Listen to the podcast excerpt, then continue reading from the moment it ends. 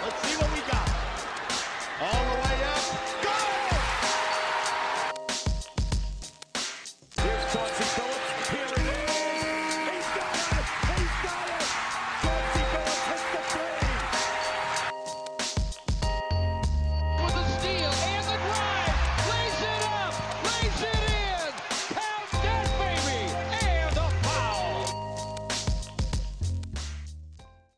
Bonjour à toutes, bonjour à tous et bienvenue dans les chroniques de Motor City. Les chroniques de Motor City, c'est votre podcast dédié à l'histoire et à la culture des trois Pistons. À chaque épisode, nous remontons le temps pour parler des moments et des personnages qui ont compté dans la vie de notre franchise préférée depuis sa création jusqu'à aujourd'hui. Et après quelques épisodes sans parler des Bad Boys, eh bien je me suis dit que ça vous ferait plaisir et qu'il était temps qu'on en reparle un tout petit peu et plus précisément aujourd'hui de leur deuxième titre gagné en 1990, leur back-to-back en battant les Portland Trail Blazers 4-1 en finale. Mais finalement j'ai décidé de vous faire un peu patienter. On va pas parler tout de suite de cette série-là.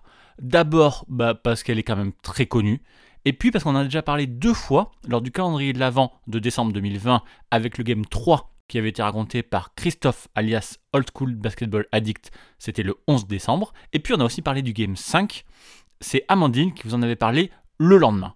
Alors, vous inquiétez pas, on aura l'occasion d'en reparler de cette série, peut-être même de toute cette campagne de playoff 1990 qui est vraiment super intéressante. Mais là, pour l'instant, on va rester sur cette partie-là, mais j'ai envie de vous parler d'un fait moins connu et de continuer un petit peu ma série de podcasts, on va dire, au-delà du terrain, après l'épisode sur Dan Roundfield lors de la chronique 41.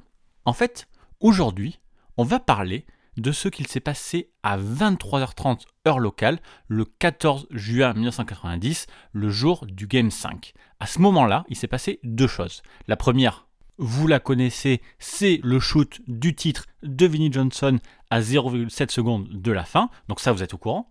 En revanche, la deuxième, c'est ce que vous savez moins, c'est qu'à ce moment-là, précisément, a débuté toute une série d'émeutes dans la Motor City. Et c'est précisément ça que je vais vous raconter dans ce podcast aujourd'hui.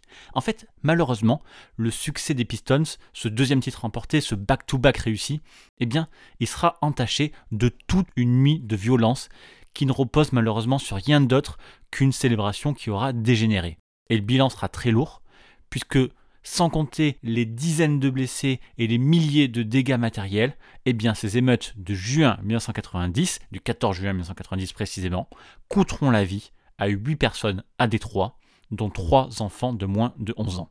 Donc ce podcast, qui sera ben, en fait une nouvelle fois un peu hors basket, ce sera surtout l'occasion d'en savoir un peu plus sur cette ville de Détroit, qui a souvent connu eh des débordements, alors parfois pour des revendications sociales, mais parfois aussi pour des simples événements sportifs comme ici. La Motor City était et reste encore quand même, il faut le dire, une poudrière qui n'a parfois besoin eh bien, que d'une simple petite étincelle pour prendre feu.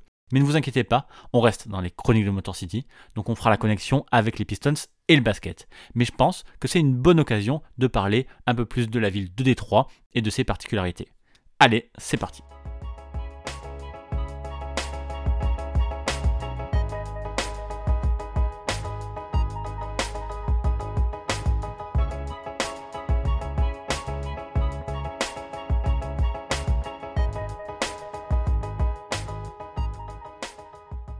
Pour les gens qui connaissent un petit peu la ville de Détroit, quand on leur parle d'émeutes, de débordements et de violence dans la Motor City, eh bien, ce n'est pas celle de la nuit du 14 juin 1990 qui leur vient en tête en premier.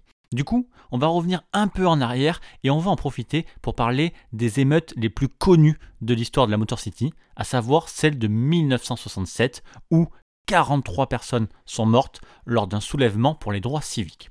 Ces émeutes-là, elles ont duré 5 jours et ont débuté le 23 juillet 1967 quand la police a réalisé une descente dans un bar, un bar clandestin, puisque la ville avait déjà décrété un couvre-feu à cause de nombreuses violences observées en ce mois de juin 1967. Il faut savoir que cette année 67 sera assez agitée pour tous les États-Unis, au point que 159 émeutes raciales seront comptabilisées cette année-là. Cette année-là, et cet été-là précisément, sera ensuite surnommé The Long Hot Summer. Donc, on est à Détroit avec une police exclusivement blanche qui fait une descente dans un bar clandestin et qui tombe sur 82 Afro-Américains qui organisent une petite fête pour le retour de soldats de la guerre du Vietnam. Eh bien, le problème, c'est que la police ne prend pas du tout en compte le contexte et décide d'arrêter tout le monde. Voilà, 82 arrestations, 82 personnes à trimballer au commissariat central, et pendant ce temps-là, pendant que les camions arrivent au fur et à mesure, eh bien le ton monte et une foule se constitue en face du bar. Et juste après le départ du dernier fourgon de la police, c'est l'explosion, avec des incidents qui éclatent et qui se répandent quasiment à tous les coins de rue. Les pillages de magasins et les voitures brûlées s'enchaînent, mais tant que ça reste concentré dans les quartiers noirs, eh bien on va dire que les médias n'en parlent pas trop, et aussi pour éviter d'attiser la violence. Et mais finalement, les émeutes s'étendent à d'autres parties de la ville, la police de Détroit est dépassée, et il faudra attendre que le président Johnson déclare la ville en insurrection pour que le gouverneur du Michigan puisse y envoyer l'armée. Il y aura en tout, sur le dernier jour, plus de 12 000 soldats et des dizaines de blindés dans les rues de la Motor City pour ramener le calme, et ça va prendre encore plusieurs jours. Au total, ces émeutes-là de 67 auront coûté la vie à 43 personnes, dont 33 afro-américains. 1189 personnes sont blessées, 7231 personnes sont arrêtées, dont plus de 700 enfants, 2509 magasins sont dévalisés, et en tout, il y a plus de 40 millions de dollars de pertes. Alors ces émeutes de 67 ne sont pas le cœur de notre histoire, mais pour ceux qui veulent en savoir plus, eh bien je ne peux que vous conseiller le film Detroit de Catherine Bigelow qui raconte plutôt bien cet événement. Alors bien sûr, maintenant que je vous ai raconté ça, eh bien à côté, nos émeutes de juin 90 ont l'air beaucoup moins impressionnantes, mais c'est leur contexte qui nous intéresse plus particulièrement à nous, fans des Pistons. Cette fois-ci, pas de révolution sociale, pas de crise qui bouillonne depuis plusieurs semaines. Eh bien non, c'est juste une manifestation de joie qui a rapidement dégénéré. On est donc sur la fin du match 5 des finales NBA 1990. Pour vous recontextualiser, les Pistons mènent 3-1 et jouent leur troisième match de suite à Portland. Le format de l'époque des finales, c'est du 2-3-2. Donc si les deux premiers matchs sont joués à Détroit dans la Motor City, ça fait maintenant plus d'une semaine que les deux équipes eh bien, jouent à Portland, à 2000 km de Détroit. Et même si la série est plus serrée que ce qu'on retient habituellement, ce sera l'occasion d'en parler plus tard, eh bien, Vinnie Johnson va finir par libérer les Pistons lors de ce match 5. Pourtant, jusqu'au dernier moment ou presque, les fans des Pistons qui regardaient le match à la télé, eh bien, ils ont bien dû croire que la finale allait quand même revenir au Palace, puisqu'à 8 minutes de la fin, c'est bien les Portland Trailblazers qui mènent de 7 points. Mais Vinnie Johnson ne s'appelle pas The Microwave pour rien, et même s'il n'a pas marqué en trois quarts temps, c'est lui qui va prendre feu et qui va ramener des trois, panier après panier. Dans la dernière minute du match, Isaiah Thomas se changera lui d'égaliser à 90-90 et les Blazers vont complètement se planter à 30 secondes de la fin. Dernière possession du match pour les Pistons, Isaiah a évidemment la balle, il est défendu par Terry Porter. L'horloge tourne, il reste 6 secondes quand Isaiah Thomas lance l'action et qu'il décide de confier très intelligemment ce dernier tir au mec chaud, à savoir Vinnie Johnson. Vinny récupère la balle derrière la ligne à 3 points. Il pose deux dribbles face au grand Jérôme Kersey, puis lâche un shoot très compliqué. Compliqué, oui, mais qui rentre et qui offre le back-to-back aux Bad Boys, puisqu'ils ont maintenant deux points d'avance et qu'il ne reste que 0,7 secondes à jouer. Et si Isaiah Thomas sera élu MVP de finale très logiquement, eh bien Vinnie Johnson aura fait un dernier carton de rêve avec 15 points 6 sur 7 au tir et c'est lui qui fera gagner les Pistons. Down. Now everyone's on the baseline, so they're in a 1-4 set. That way, if Thomas beats his man, someone will have to pick him up. There's the pick out. Vinny Johnson with one second to go. His shot is good. Seven tenths of a second. Time out, Portland.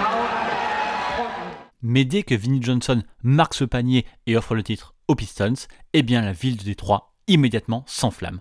Alors ça commence par des coups de feu tirés en l'air un peu partout. Alors on est aux États-Unis, donc avec des armes dans à peu près tous les foyers, mais faut quand même savoir que tirer en l'air pour célébrer quelque chose, genre un mariage, une fête religieuse ou justement un succès sportif, eh bien c'est quand même un truc assez universel, euh, un mélange de sensation de liberté, de tribalisme et puis aussi pas mal de démonstrations de virilité. Mais malgré tout, eh bien c'est quand même assez problématique puisqu'une balle tirée en l'air, eh bien ça redescend et évidemment, même si ça perd énormément de vitesse, ça reste assez dangereux. Et à la fin de cette nuit-là, il y aura 26 personnes qui auront été soignées pour blessures par balle. Et le problème de ces émeutes, c'est que les troubles apparaissent dans plusieurs quartiers en même temps. Les quartiers noirs de la ville, bien sûr, mais aussi les banlieues qui sont plutôt blanches. En fait, tout le monde sort dans la rue au même moment et ça commence à s'embraser un peu partout.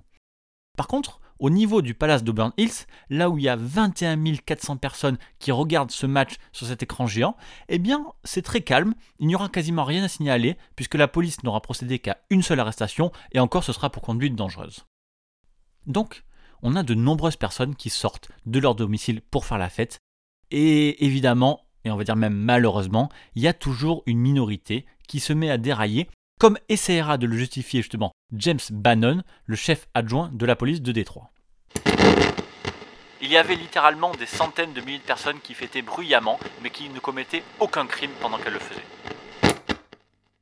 Et pourtant, des crimes commis, il va y en avoir. Cette nuit-là, les hôpitaux de Détroit et des alentours vont prendre en charge 99 personnes directement liées aux émeutes pour des blessures, le plus souvent causées au couteau, mais aussi par des coups de batte de baseball, et enfin, je l'ai dit plus tôt, par des armes à feu.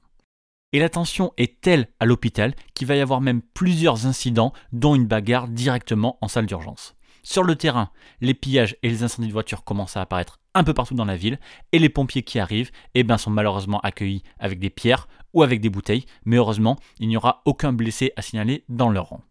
Par contre, parmi les blessés, on compte Anne Thompson, journaliste pour la station de télévision WDIV, qui se retrouvera coincée dans sa voiture pendant qu'un groupe d'une vingtaine de personnes détruira complètement le véhicule à coups de pied de biche. La journaliste s'en sortira heureusement avec seulement une entaille à l'œil gauche, mais expliquera avoir eu peur qu'il retourne sa voiture et qu'ils y mettent feu. Enfin, rien qu'à Détroit, la police a procédé à 141 arrestations et a signalé 31 incidents de destruction de biens, mais les émeutes se sont ensuite déplacé en banlieue. À River Rouge, au sud, une foule de jeunes a détruit toutes les vitrines des magasins de la Visger Road, la rue commerçante de la ville, et la police a procédé là à 28 arrestations. Et puis à Roseville, 300 personnes se sont rassemblées devant un magasin pour balancer des bouteilles et des canettes de bière sur une voiture de patrouille de la police. Des centaines de milliers de maisons ouvertes à tous les vents. À Détroit, une habitation sur quatre a été abandonnée. Plus d'un million de résidents ont fui cette ville totalement ruinée. Détroit n'a plus un sou pour assurer les dépenses courantes. Cette élue en perd son sang-froid.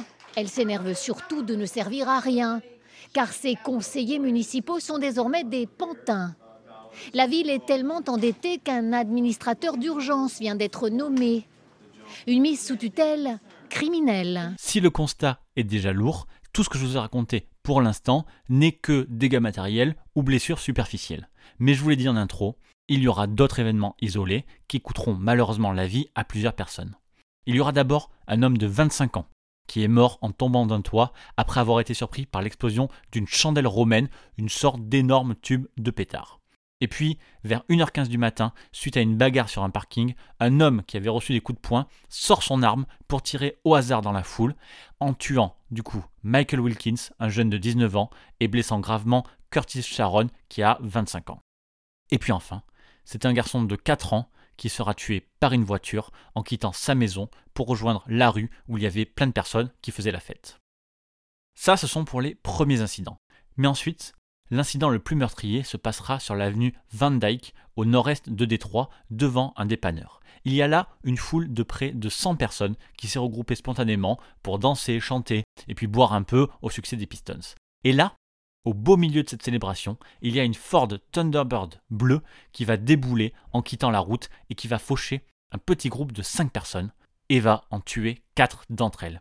Keith Cordes Brown, 10 ans, Frédéric Moore, 9 ans, Alicia Stanfield, 15 ans, et Sonny Hogan, 21 ans, perdent tous les quatre la vie à ce moment-là. Selon les témoins, le conducteur aurait dirigé volontairement sa voiture en direction de la foule en roulant à plus de 80 km/h. Ces témoins enregistreront aussi sa plaque d'immatriculation et la police de Warren, une ville à 20 minutes de Détroit, arrêtera ensuite un homme de 41 ans en lien avec l'incident, Bruce Burder Thomas, qui sera accusé de meurtre au deuxième degré et de voie de fait avec intention de tuer. Alors, après toute nuit d'émeutes, eh bien les violences s'arrêteront au petit matin avec l'intervention de la police anti-émeute et ce sera donc eh bien l'heure du bilan. Les Pistons, de leur côté, remportent le deuxième titre de leur histoire et fêtent ça à Portland, pendant qu'à Détroit, la nuit d'émeute se termine avec donc 8 morts, 124 blessés et 170 personnes interpellées. Mais en fait, le plus étonnant, c'est sans doute d'entendre qu'au petit matin, eh bien, il ne restait finalement que peu de traces, on va dire des traces inhabituelles du chaos, vu que la situation était déjà instable dans la ville de Détroit en règle générale. Alors oui, ok, il y avait pas mal de verres brisés, il y avait quelques voitures retournées ou brûlées, des hôpitaux bien plus remplis que d'habitude, mais en fait, c'était un peu le paysage que connaissait déjà la ville dans les années 80-90. Et puis, à Détroit, il n'y avait pas vraiment le temps d'y penser, puisqu'on était également à l'approche du week-end, un week-end où se profilait tout naturellement le Grand Prix d'automobile de Détroit, une course historique de la ville, et tout d'un coup, dès le lendemain de l'émeute, c'était comme une atmosphère de fête qui commençait à prendre possession des rues.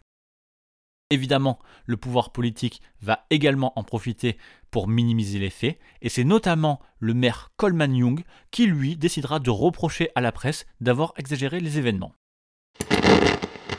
Il y en a toujours qui, sous couvert de célébration, enfreignent la loi. Toujours. Et c'est uniquement ça qui s'est passé la nuit dernière. Et puis, on aura aussi la présidente du conseil municipal, Marianne Malafé, qui dira de son côté que c'était surtout de l'exubérance et qu'il serait injuste que l'image de Détroit souffre de ces incidents. Voilà, mais la pire déclaration, ce sera sans doute celle de Charles Kish, l'enquêteur en chef du bureau du médecin légiste du comté de Wayne. La mort est une chose ambiguë. Qui peut dire que ces gens ne seraient pas morts de toute façon? Quand votre temps est écoulé, votre temps est écoulé. Alors oui, voilà. Effectivement, ces émeutes ne sont pas vraiment une surprise à Détroit.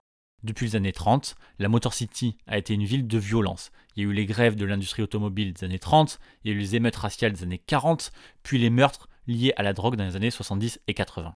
Dans ces décennies-là, il faut se rendre compte que Détroit a même cessé d'être surnommé Motor City pour devenir Murder City. Et puis, à ce moment des émeutes de 90, eh bien, la ville souffrait en plus d'une décennie de ruines économiques où la violence ben, s'était installée dans toutes les couches de la société. Sur la fin des années 80, il y avait plus de 600 personnes qui étaient assassinées chaque année à Détroit et des milliers d'autres qui étaient blessées dans des fusillades, ce qui était l'un des taux les plus élevés de tous les États-Unis.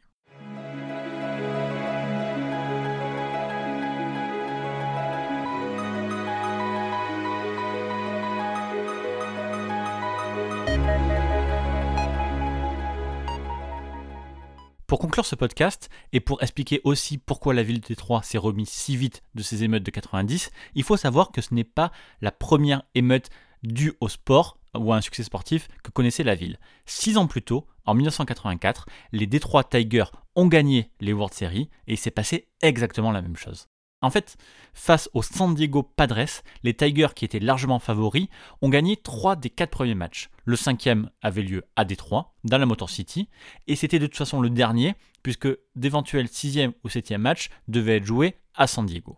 Et donc du coup, ce 14 octobre 1984, pour le match 5, eh bien, tout le monde est hyper chaud à Détroit. Un peu trop chaud même d'ailleurs, puisqu'avant la fin du match, une énorme foule s'est rassemblée autour du Tiger Stadium. À l'intérieur, il y a 51 901 fans et il y en avait probablement autant à l'extérieur. Et ceux-là, eh bien, sous le coup de l'alcool, de l'excitation, ils vont se mettre à brûler la plupart des voitures autour du stade. Et ça représente tellement de véhicules que tout d'un coup, c'est tout le quartier entier qui va être envahi d'une fumée noire, à tel point que les services secrets vont être obligés d'évacuer le vice-président des États-Unis, George Bush, qui était dans le stade, par sécurité. Et ils ont bien fait, puisque sitôt les Tigers déclarés vainqueurs et donc champions, le terrain est envahi par les spectateurs d'abord, mais ensuite par ceux de l'extérieur qui ont forcé le passage et qui vont les rejoindre. La sécurité du stade est bien sûr dépassée, mais la police locale aussi. Ce jour-là, comme en 1990, il n'y a pas de fête, entre ceux qui détruisent le stade pour amener un souvenir personnel jusqu'à même des morceaux de terrain, et ceux qui ont compris le danger de la situation et qui souhaitent quitter l'endroit au plus vite, quitte à rajouter de la panique. Alors voilà, je vous raconte pas tout le détail de ces émeutes de 84, mais dans l'idée, je crois que c'est assez clair et que ça ne fait que confirmer que Détroit est une ville poudrière où les choses pouvaient exploser à tout moment, qu'il s'agisse d'injustice sociale, ce qu'on peut comprendre, mais aussi de sport, ben, ce qui est là nettement moins compréhensible. Alors, bien que les émeutes de 90 soient les plus violentes depuis 67, eh bien quand même, le succès des Pistons ne sera pas entaché de ce moment. Contrairement aux Tigers qui étaient sur place, eh bien, les Bad Boys ont eu la chance, entre guillemets, d'être à Portland, très loin de Détroit, et eux ont pu savourer leur succès sans être immédiatement au courant de ce qui se passait en ville. C'était pas vraiment comme aujourd'hui avec les réseaux, etc., etc. D'ailleurs, il n'y a eu que très peu de réactions des membres des Bad Boys ou de l'encadrement des Pistons dans les jours qui ont suivi. Donc voilà, je pense qu'on peut s'arrêter là pour aujourd'hui. J'avais très envie de reparler de Détroit, la ville. Ça faisait pas mal de temps qu'on n'était pas allé sur ce terrain-là. Avec ce podcast, j'avais promis que l'objectif serait de parler des Pistons, bien sûr, du basket à Détroit aussi, mais également de la ville de Détroit. Donc je pense que c'était une bonne chose de faire ce podcast aujourd'hui, même si c'est vrai que ça donne pas une très belle image de la ville. Alors pour vous rassurer, sachez quand même que depuis ces émeutes de 90, la ville n'a connu qu'une seule période de trouble et ce n'est pas pour le titre 2004, non, non, c'est très récent, c'est la nuit du 29 mai 2020 suite au meurtre de George Floyd par la police. Ce sont des manifestations pacifiques qui ont été organisées et qui se sont transformées malheureusement en émeutes après plusieurs heures entre les manifestants et la police. Mais en fait, la situation à ce moment-là était globale aux États-Unis, donc c'était quand même incomparable avec les émeutes de 90 ou même celles sur le baseball de 84. Les manifestations ont d'ailleurs duré près d'une quinzaine de jours dans tout le Michigan et globalement, on peut dire que c'était majoritairement des marches pacifiques. Bien voilà, il me reste plus qu'à vous dire merci à tous d'avoir été là, d'avoir écouté ce podcast jusqu'au bout. Si vous êtes toujours là, vous devez le savoir, mais si vous êtes nouveau, je le répète quand même, sachez que vous pouvez retrouver les chroniques de Motor City partout, sur Apple Podcast, Spotify, Google Podcast, Deezer et sur les applis de podcast comme Podcast Addict sur Android. Je dois dire merci aussi à tous ceux qui ont mis des notes Apple Podcast, que ça soit au tout début de l'histoire du podcast ou même très récemment. On en est à 94 notes 5 étoiles sur Apple Podcast, donc ça fait bien plaisir, bientôt les 100, et en tout cas c'est bien plus que ce que j'imaginais au début. Donc voilà, merci beaucoup, et en attendant le prochain podcast, on se retrouve sur Twitter pour en parler, at MotorCityPod, si vous êtes à la Détroit un jour, ça serait bien qu'on en parle, ou sur le site pistonfr.com. Merci encore pour votre soutien, et à très bientôt pour une prochaine chronique. Bye